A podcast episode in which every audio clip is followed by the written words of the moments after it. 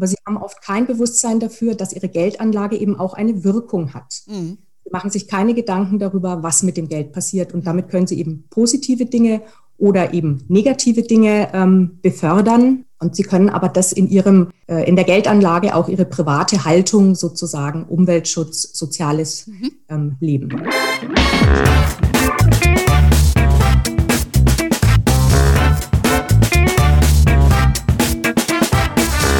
Heiße euch super herzlich willkommen zum Her Money Talk, dem Geld- und Karriere-Podcast für Frauen. Heute habe ich mir wieder eine tolle Gästin eingeladen. Es ist die Gabriele Glan-Nüssel.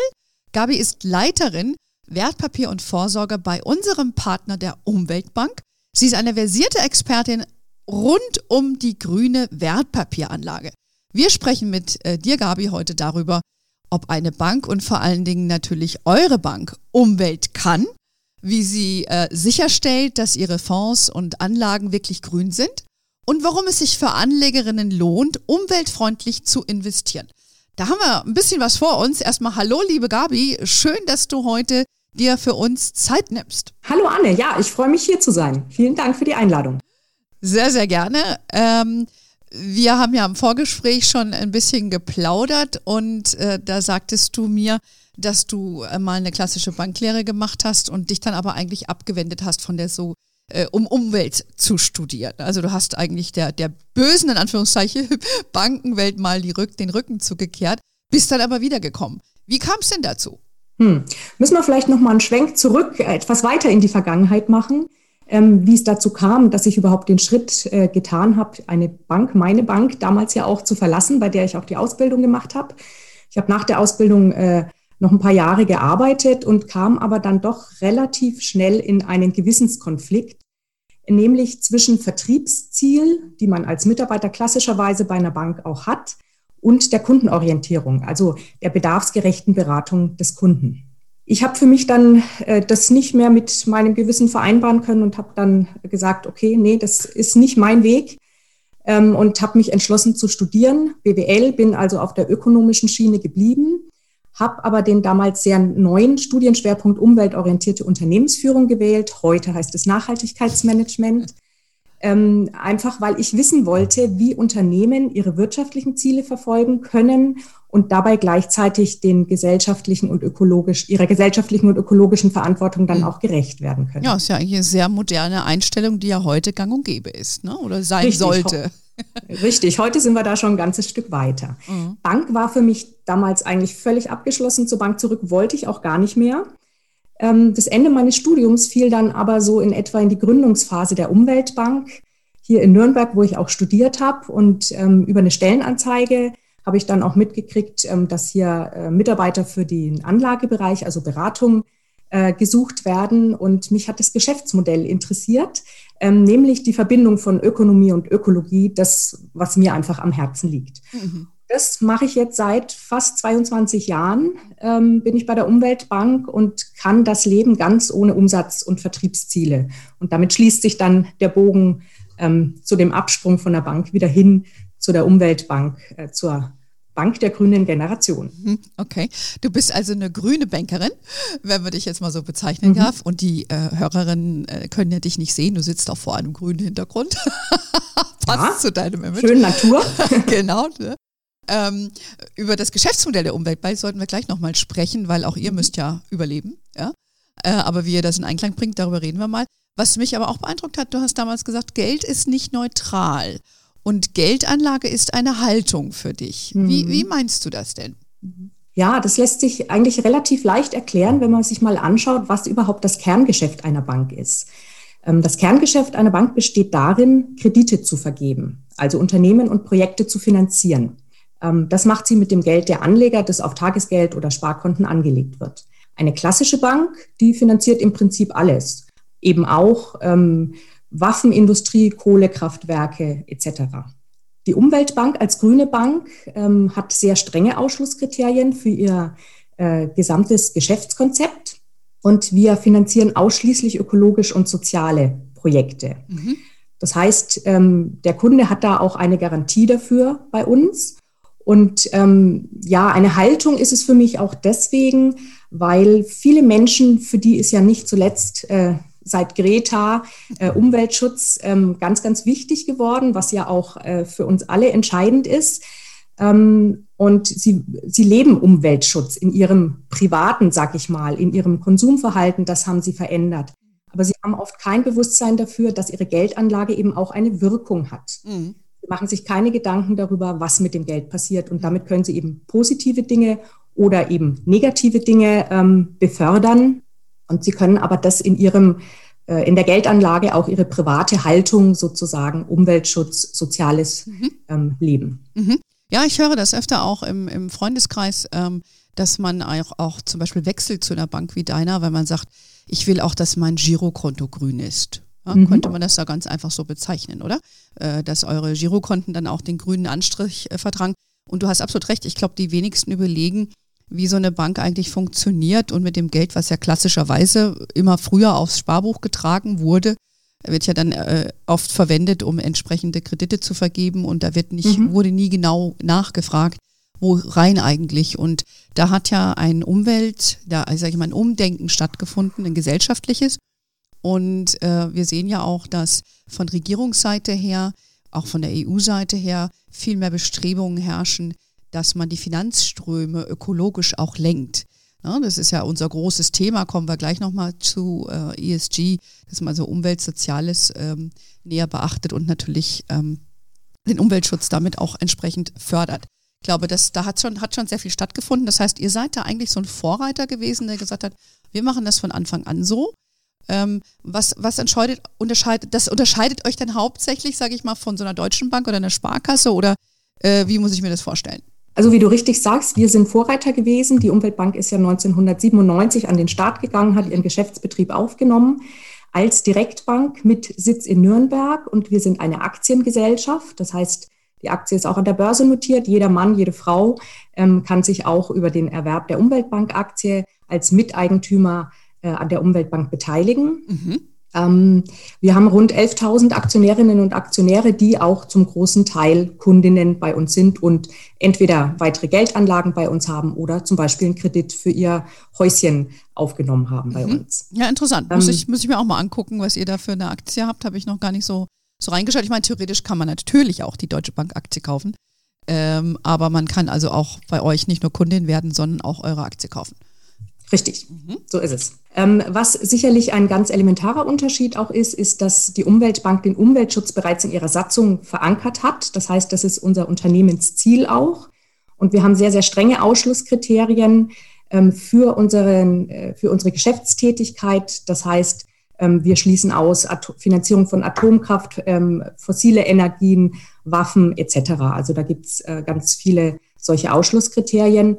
Und wir berücksichtigen Positivkriterien, das heißt, wir orientieren uns an den Sustainable Development Goals der Vereinten Nationen, den SDGs. Und das sind sozusagen die Leitlinien für unser Geschäft. Okay, die, die euch dann entsprechend ähm, die Richtung weisen. Das heißt, euch muss nicht eine EU sagen, ab morgen läuft Banking anders, sondern ihr habt euch im Vorfeld andere Gedanken gemacht äh, dazu. Ja, du hast ja eben ein bisschen über den Vertriebsdruck gesprochen, der in, in klassischen Banken vorherrscht. Wie stellt ihr denn da sicher, dass ihr trotzdem auch profitabel seid. Und wenn ihr ja auch eine AG seid, müsst ihr ja auch euren Aktionären ein bisschen was bieten. Ja, das ist richtig. Also bei uns sind, ähm, oder anders gesagt, die Vertriebsziele, die sollen Mitarbeiter ja anreizen, bestimmte Produkte an Mann und Frau zu bringen. Ähm, das heißt, das ist so eine extrinsische Motivation letzten Endes, die ja auch äh, monetär äh, irgendwo vergütet wird, je nachdem, wie der Grad der Erreichung ist. Ähm, bei uns sind alle Mitarbeiter intrinsisch motiviert. Die sind hier, weil sie hinter dem Thema stehen, weil Umweltschutz ihnen wichtig ist und weil sie was voranbringen wollen auf okay. dem Weg.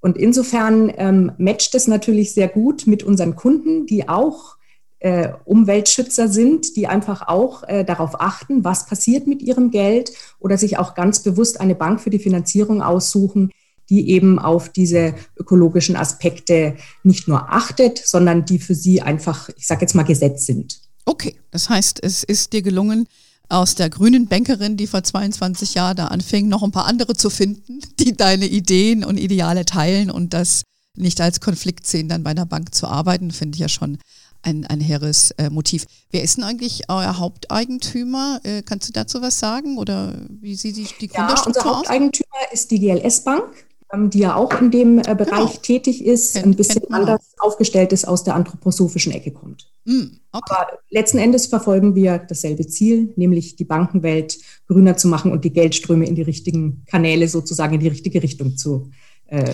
führen. Absolut.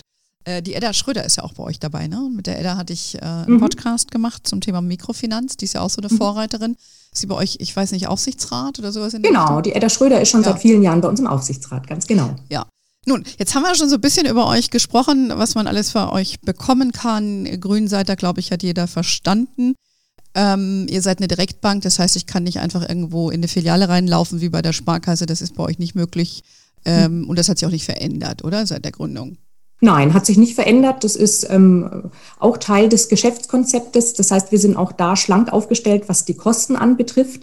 Denn der Unterhalt von Filialen ist natürlich auch eine teure Angelegenheit. Absolut. Wir stehen unseren Kunden telefonisch zur Verfügung, äh, kommunizieren per E-Mail mit ihnen oder noch auch ganz klassisch per Brief. Genau, gibt es auch noch, altmodisch. Gibt es auch noch, genau. ist vielleicht auch ökologisch, oder? Ist es nicht so sinnvoll, noch was zu drucken? Ist das äh, umweltfeindlich? Was ist da eure Naja, man sollte schon darauf achten, äh, Papier nicht zu verschwenden. Äh, klar. Äh, deswegen ist die E-Mail-Kommunikation, wenn man die E-Mails dann auch nicht am Ende ausdruckt, sicherlich auch eine gute Wahl. Es gibt ja Leute, die das machen. Das finde ich immer wieder befremdlich. Ich hatte gerade gestern wieder ein Meeting und ähm, da hat der Herr da zig PowerPoint-Folien ausgedruckt und mitgebracht, wobei wir alle da saßen mit einem Screen und weißt du, das. Irgendwie, äh, gut, man merkte noch ein bisschen eine andere Generation. Vielleicht ist das auch eine Generationsfrage, wer was ausdruckt oder nicht. Ähm, Möglich. Genau. Aber wir, unser Gespräch, denke ich, kommt insofern zum, zu einem sehr guten Zeitpunkt, ähm, weil gerade ja auch die Bundesregierung vor kurzem ihre erste grüne Bundesanleihe begeben hat. Also ein festverzinsliches Wertpapier, mhm. damit selber Ökoprojekte wie die Energiewende finanziert werden. Machen die das euch jetzt nach? Also wenn du so fragst, ja, sie hat es uns nachgemacht. Die Umweltbank hat schon vor vielen Jahren solche Papiere rausgegeben, Emittent Umweltbank. Und die dienen dazu, dass die Umweltbank wieder mehr Kredite vergeben kann mhm. für ökologische und soziale Projekte. Na gut.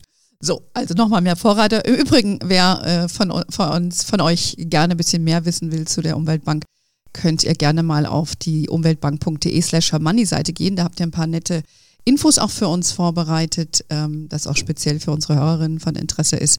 Also äh, klickt doch da vielleicht mal rein. Kann, kann nicht schaden, denke ich mal. Jetzt hast du, haben wir schon ein bisschen Überleitung gebracht zum Thema Anleihe, sprich Anlegen.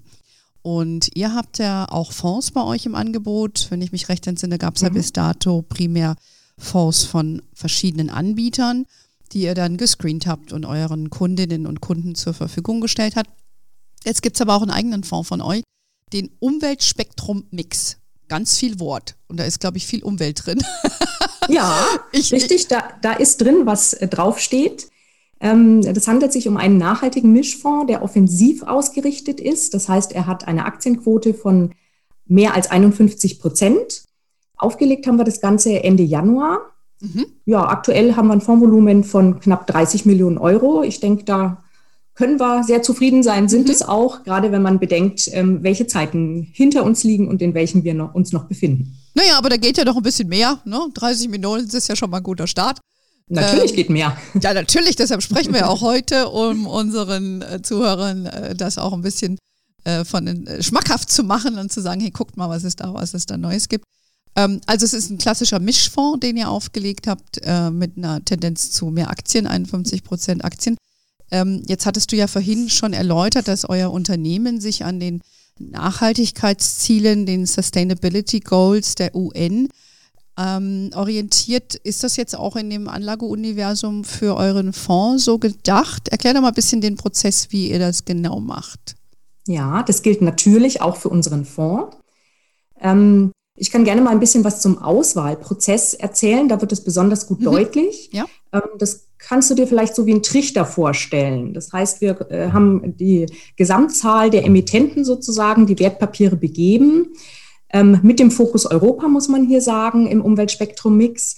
Und da wird erstmal nach Ausschlusskriterien ausgesiebt. Das heißt, die Ausschlusskriterien, die ich vorhin schon mal angesprochen habe, die für die Umweltbank gelten, gelten natürlich auch für unseren eigenen Fonds. Okay. Das heißt, Unternehmen, ähm, die in die Waffenindustrie äh, investieren oder Waffenproduzenten sind, äh, Menschenrechtsverletzungen begehen, fossile Energien ähm, herstellen, all das äh, wird rausgeschmissen. Mhm. Von dem, was übrig bleibt, da kommt jetzt, kommen jetzt die SDGs zum Einsatz sozusagen. Da wird geschaut, welches der Unternehmen hat, leistet einen Beitrag zu einem der 17 Nachhaltigkeitsziele. Mhm. Ähm, denn nur diejenigen kommen dann auch äh, in das Anlageuniversum. Das heißt, aus denen kann der Fondsmanager dann auswählen. Und die 17 SDGs, äh, das sind äh, Themen, die ähm, eine große Dimension haben, also unsere Herausforderungen für die Zukunft quasi sind. Beispielsweise äh, ist ein so ein Ziel nachhaltige Städte und Gemeinden, keine Armut, hochwertige Bildung, Geschlechtergerechtigkeit mhm. oder zum Beispiel auch erneuerbare Energien. Mhm. Das ist ein breites Feld. Geschlechtervielfalt halte ich natürlich auch für sehr wichtig, logisch, ähm, weil man weiß ja auch, dass gemischte Teams ähm, besser performen, auch für Unternehmen. Und da gibt es ja hier bei uns in Deutschland auch noch so einiges zu tun. Mhm, haben wir ähm, Aufholbedarf, das stimmt. Ja, und ich finde ja auch, muss ich ganz ehrlich sagen, wenn ich mir dann so manche Führungsstrukturen angucke, äh, nehmen wir mal ein deutsches Beispiel VW, das war ja eine klar, ganz klare Männerriege am Werk. Dann frage ich mich, ob die die ähnlichen Entscheidungen getroffen hätten, wenn da auch mehr Frauen in verantwortungsvollen Positionen mhm. sind, die dann auch mal eine andere Meinung vertreten haben und äh, also das ist meine persönliche Wahrnehmung. Ob das natürlich stimmt, weiß ich nicht. Aber ich sehe sehr wohl, dass man unterschiedliche Diskussionen führt mit einem gemischten Team. Und ich persönlich finde es auch immer wieder sehr bereichernd, mit Männern und mit Frauen zu arbeiten. Nur Frauen ist auch okay, aber es ist doch, finde ich, ähm, du hast so Blindspots denke ich, als, als Frau. Und deshalb finde ich es immer ganz hilfreich, wenn Männer noch da in der Diskussion sind, aus meiner Perspektive. Ja. ich hoffe, es ist umgekehrt für die Männer ja. auch so. ja, ich sehe das auch so. Ich denke, ähm, äh, wir bereichern uns da gegenseitig. Ähm, wie immer im Leben, die Mischung macht's. Und ähm, bei der Umweltbank beispielsweise sind wir hälftig aufgestellt. Also wir haben rund 50 Prozent der Führungspositionen mit Frauen besetzt. Und auch wenn man die Mitarbeiter anschaut, wir haben 240 äh, Mitarbeiter ungefähr, da ist rund die Hälfte auch weiblich. Ja, das ist ja schon cool. Äh, Gibt es ja bei euch auch so ein Credo, dass ihr sagt, das muss so sein, wie bei den Grünen, die sagen, äh, paritätisch besetzt? Oder ist es eher, hat sich so ergeben? Naja, nachdem wir uns ja den SDGs verschrieben haben und die eine Leitlinie für uns sind und eines der Ziele auch Geschlechtergerechtigkeit ähm, lautet, äh, nehmen wir das natürlich auch für uns intern. Ganz klar, das ist auch eine Leitlinie für uns und unser Bestreben. Ja, Finde ich super. Ihr macht also das auch intern äh, und sagt nicht nur nach außen, dass ihr grün seid, sondern ihr lebt das auch nach innen. Das spricht ja auf jeden Fall für euch. Hm, Nochmal zurück zu dem Anlageprozess. Also du hast jetzt diesen, diesen Filter da beschrieben ähm, nach den SDGs, also die Social, ähm, wie heißt das, Sustainable Development Goals, mhm. ja, der, der Vereinigten Nationen, diese 17 Ziele. Und das heißt, ihr sucht nur, und das ist, glaube ich, auch wichtig zu verstehen, für diesen Fonds, diesen Umweltspektrum-Mix, nur Einzeltitel aus, die einen positiven Umweltbeitrag leisten. Also es, gibt ja, es gibt ja die zwei Lehren, ne, diese, diese Best-in-Class-Ansätze, dass man mhm. sagt, von den Waffenherstellern nehme ich den, der am wenigsten tötet oder wie auch immer man das sagen darf. Schwierige Sache, ja, aber nein, der fliegt raus. Also der, der kommt in der ersten Filterstufe ist der sozusagen schon eliminiert. Mhm. Ähm, das heißt, wir haben hier sehr strenge Ausschlusskriterien ohne Toleranzgrenzen. Mhm. Okay. Äh, Gibst du uns noch mal ein Beispiel, was so für Werte drin sind bei euch? Was sind vielleicht so die mhm. Top 3 oder so? Ja, also beispielsweise die Aktie des Hamburger Stromproduzenten Encavis. Ähm, da ist es äh, relativ augenscheinlich, der betreibt Wind- und Solarparks in Europa und 100 Prozent des Umsatzes ähm, entfallen darauf. Und der hat einen positiven oder das Unternehmen hat einen positiven Beitrag zu dem Ziel äh, bezahlbare und saubere Energie und Maßnahmen für den Klimaschutz. Mhm, okay. Ähm, dann vielleicht auch ein relativ bekanntes Unternehmen, die Sto. Das ist ein ähm, Unternehmen, das Beschichtungssysteme, Wärmedämm, Verbundsysteme und gedämmte Fa Fassadensysteme ah. herstellt. Ah. Mhm. Ähm, und da kommt neben diesen beiden Zielen, die ich gerade auch schon für die NKWs genannt habe, noch dazu, dass sie äh, einen Beitrag zu verantwortungsvollen Konsum leisten. Mhm. Okay. Ähm, vielleicht eine ganz andere Branche, die äh, Immobilienbranche. Da äh, ist der Titel Mercialis äh, im Fonds drin. Ähm, das ist ein französisches Unternehmen, das hauptsächlich Einkaufszentren betreibt. Und die Hälfte der Gebäude sind nach dem Green Building ähm, Standard zertifiziert aktuell. Und ähm, ja, sie streben in relativ äh, kurzem Zeitraum die 100% Zertifizierung an. Und da haben wir dann zum Beispiel einen positiven Beitrag zu dem Ziel nachhaltige Städte und Gemeinden. Mhm. Ähm, Gibt es da eine, eine, Tendenz, in gewisse Länder zu investieren? Hat sich das rausgebildet, dass ihr mehr also nur in Europa seid oder äh, Deutschland? Oder ja, der, der Fokus ist tatsächlich Europa okay. mit dem Schwerpunkt in Deutschland aktuell, ja. Mhm. Es gibt ja auch. Aber auch Frankreich ist dabei, haben wir jetzt schon bei den, bei den Unternehmen gesehen, ne, die ich genannt habe. Ja, ja. Es gibt ja auch viele Unternehmen aus dem, dem skandinavisch, äh, skandinavischen Raum, die da, glaube ich, ganz gut auch aufgestellt sind. Habt ihr bestimmt auch im Portfolio, oder? Könnte ich mir vorstellen. Ist auch dabei, ja. ja. ja. Na gut, da seid ihr ja relativ breit aufgestellt. Man kann das auch ganz gut nachlesen. Ich habe ja im Vorfeld zu unserem Gespräch nochmal geschaut. Ich finde es ganz schön auch aufgemacht. Da sieht man so anhand der Grafiken, die ihr da drauf habt, ähm, welche Umweltbeiträge oder SDG-Beiträge ein Unternehmen leistet und ihr deckt da schon relativ viel ab. Also ich würde einfach mal sagen, wen, wen das interessiert, guckt euch da mal das an, ob ihr euch da wiederfindet in, in dieser Positionierung von dem Produkt. Hm, wichtig ist natürlich auch eine Werteentwicklung. Ne? Gabi, so ein kleines Element. Ja, ja natürlich. Neben äh, dem Gutes zu tun, zu wissen, dass das Geld Gutes bewirkt in der Anlage, hat der Anleger und die Anlegerin natürlich auch Interesse, eine gewisse Rendite zu erzielen, ganz klar. Absolut. Absolut, völlig gerechtfertigt. Und da sind nachhaltige Geldanlagen auch nicht schlechter als konventionelle Geldanlagen. Ähm, du willst jetzt sicher wissen, wie schaut es beim Umweltspektrum Mix aus? Ich dachte es mir, ja. genau.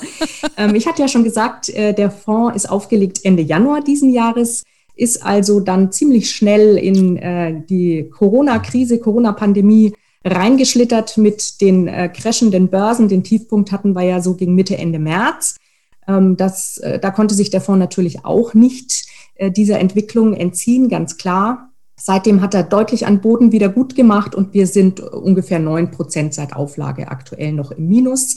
Aber der Fonds ist ja eine mittel- bis langfristige Anlage und mit der Anlagepolitik und der Zielsetzung des Fonds gibt es da deutliches Potenzial nach oben natürlich. Absolut. Aber ja, weil äh, auch, auch die Krise zeigt uns jetzt wieder, Nachhaltigkeit ist wichtig. Mhm. Ja, ich denke, es führt uns das auch ganz, ganz offen vor Augen jetzt. Ja.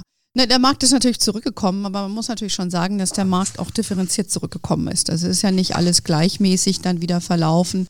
Und ähm, ja, das war jetzt vielleicht ein bisschen vom Timing etwas unglücklich für euch, aber ähm, das schmälert, glaube ich, nicht die grundsätzliche ähm, Aufbau dieses Produktes. Also so, ich würde das jetzt, es ist auch viel zu kurzfristig, glaube ich, um da eine Genau, ich, ich denke, das kann man auch nicht sagen, aber ja. ähm, im, im Gegensatz, ähm, wir haben festgestellt, und das zeigen auch die 30 Millionen, die in der relativ kurzen Zeit im Fonds drin sind, ähm, dass die Anleger jetzt trotz der Krise und den zurückgekommenen ähm, Kursen einfach äh, das Thema wichtig ist und da auch Potenzial sehen und es mhm. äh, für zukunftsträchtig einschätzen und auch diese Stringenz, die wir in dem Fonds haben, durchaus wertschätzen. Ja, absolut, denke ich auch. Mm, man muss natürlich auch was sagen zu den Kosten. Das ist ja auch immer ein wichtiges Argument. Das ist ja ein aktiv gemanagter Fonds, den ihr habt. Richtig. Und es ist kein ETF. Und äh, sehr beliebt sind ja diese ETFs. Ähm, da kann man sich drüber streiten, ob man das gut oder schlecht findet, aber es ist ein, äh, jedenfalls ein Trend. Ihr habt euch jetzt für einen aktiven entschieden. Mhm. Ähm, warum? Vielleicht wäre das auch nochmal eine interessante Frage. Und dann nochmal, was kostet der eigentlich? Ähm, Ankaufsgebühr und äh, Kosten fortlaufend. Ich glaube, das ist auch mhm. wichtig. Mhm. Also der Unterschied zwischen einem ähm, aktiv gemanagten Fonds und einem ETF ist ja, dass der ETF ein passives Produkt ist, der nur einen Index nachbildet. Und deswegen kann er auch günstiger sein und muss er auch letzten Endes günstiger sein. Ähm, aber der ETF selber kann auch nur so nachhaltig sein wie der zugrunde liegende Index. Und ähm, da gibt es aus unserer Sicht ähm, gerade keinen Index äh, oder keinen ETF, den wir wirklich als nachhaltig bezeichnen würden, der nach unseren Maßstäben ähm, einer ist. Deswegen haben wir uns auch dazu entschieden, einen aktiven Fonds, aktiv gemanagten Fonds aufzulegen, mhm. weil wir natürlich auch nur so unsere Vorstellungen der Nachhaltigkeit einbringen können. Ja, guter Punkt, weil auf den Index hast du ja äh, wenig Einfluss, den musst du so nehmen. Es sei denn, du konstruierst deinen eigenen Index, aber dann kannst du es eigentlich auch Richtig. gleich selbst machen, ne? so wie ihr es jetzt macht. Mhm. Richtig. Ja. Und äh, die, die Kostenseite hast du angesprochen, ähm, der Umweltspektrum Mix. Ähm, da ist unser Ziel, einen kostengünstigen Fonds auch vergleichsweise für die Anlegerinnen und Anleger äh, auf dem Markt zu haben. Die ähm, Total Expenditure Rate, die üblicherweise immer ausgewiesen wird, an der Fonds auch verglichen werden. Das ist also die Gesamtkostenquote, die liegt bei dem Fonds bei 1,73 Prozent. Und ich glaube, da liegen wir gut im Rennen. Ja, genau. Ich würde auch sagen, seid ihr so im Mittelfeld, was andere Produkte ähnlicher Art kosten. Also äh, auch da seid ihr umweltfreundlich.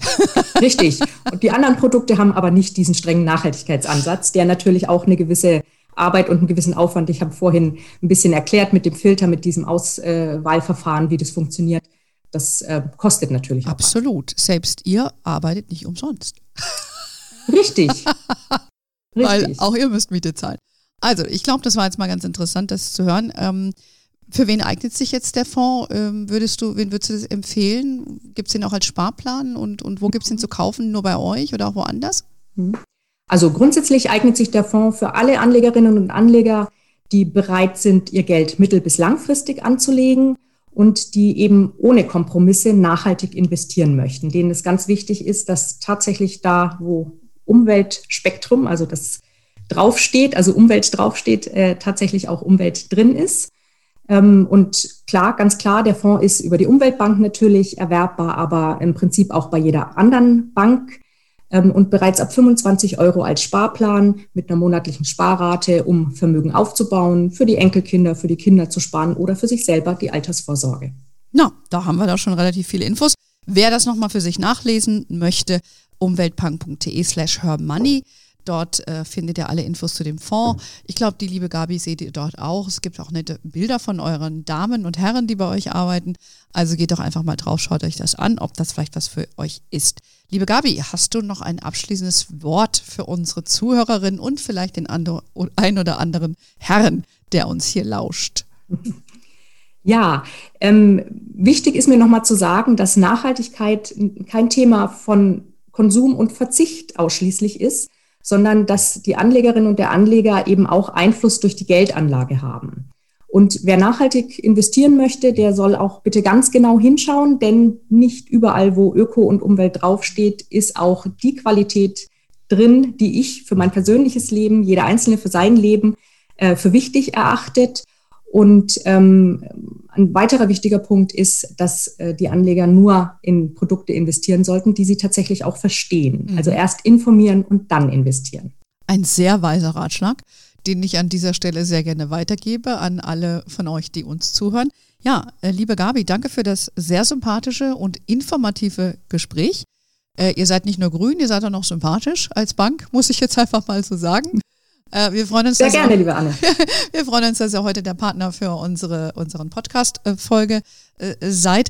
Und wer mehr zu euch wissen will, äh, wie eben schon gesagt, umweltpunk.de slash money, gerne auch äh, bei uns direkt. Es gibt auch nochmal Infos äh, zum Nachlesen in einem ähm, Editorial, das bei uns auf der Webseite ist, ähm, zu dem Fonds selber, wenn ihr Interesse habt. Und ähm, ja, uns gibt es wie immer auf den üblichen Kanälen, Spotify, auf Apple.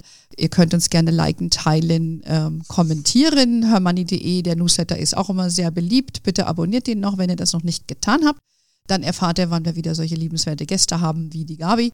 Und äh, ansonsten erreicht ihr uns über Instagram, Facebook, LinkedIn. We are wherever you are. Und in diesem Sinne, have a wonderful day. Until next time. Und ciao.